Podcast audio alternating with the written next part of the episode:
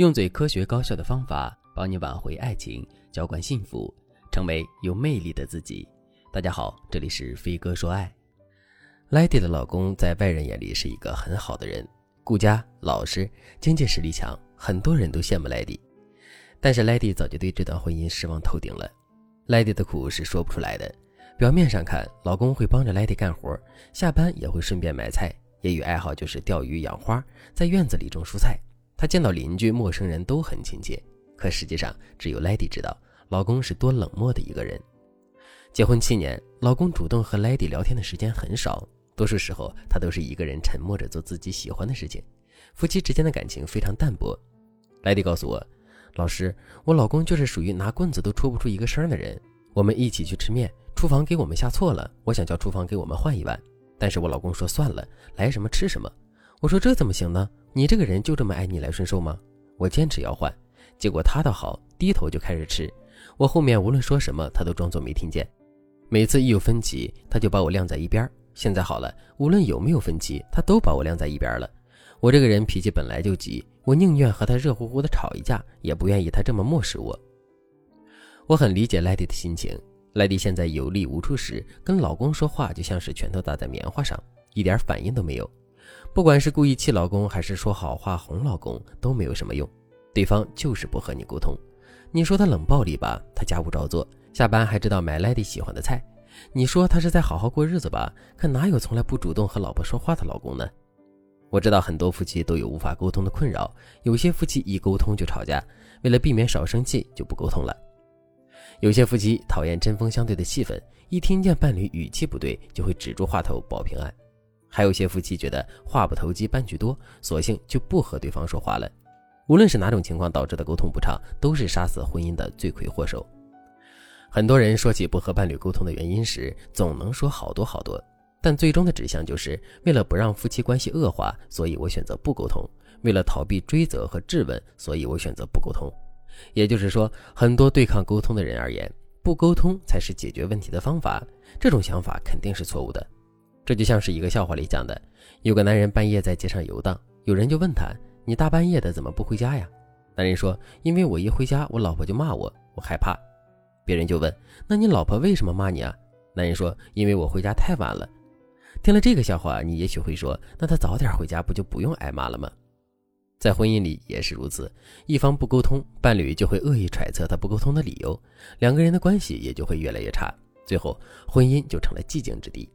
如果你和老公之间也无法沟通，或者是你想沟通，对方一直拒绝的话，那你可以添加微信文姬零五五，文姬的全拼零五五，让我来帮助你改善夫妻关系。那我们该怎么改变对方不爱和你沟通的这件事呢？我们要想明白一个道理：当你们产生分歧时，你们是怎么对待彼此的？很多时候，我们总是抱怨伴侣不沟通，殊不知我们自己可能也不太会沟通。比如案例中的莱迪和老公去吃饭。饭馆上错了面条，老公就觉得都是一个价，也没什么关系。但是莱迪就觉得明明是饭馆的错，为什么我要承担呢？在这件事情上，他们产生了分歧。那接下来他们又是怎么对待彼此的呢？莱迪听到老公说不需要换面条的观点后，第一时间怼了老公。他说：“这怎么能行呢？你这个人就这么爱逆来顺受吗？”这句话其实不是在反驳老公的观点，而是直接把矛头指向了对方这个人。莱迪给意见不合的老公下了一个逆来顺受的负面判定。如果老公心眼小一点，也反唇相讥，他可能会说：“那你这个人怎么这么多事呢？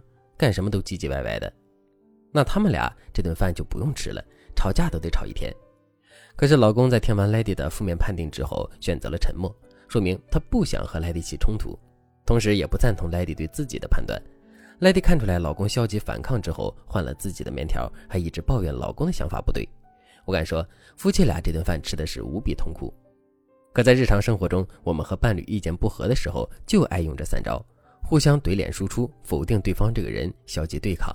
当你们每次分歧的时候都这么和对方沟通的话，那你们的关系是不可能变好的。现在我来教大家正面面对分歧的方法。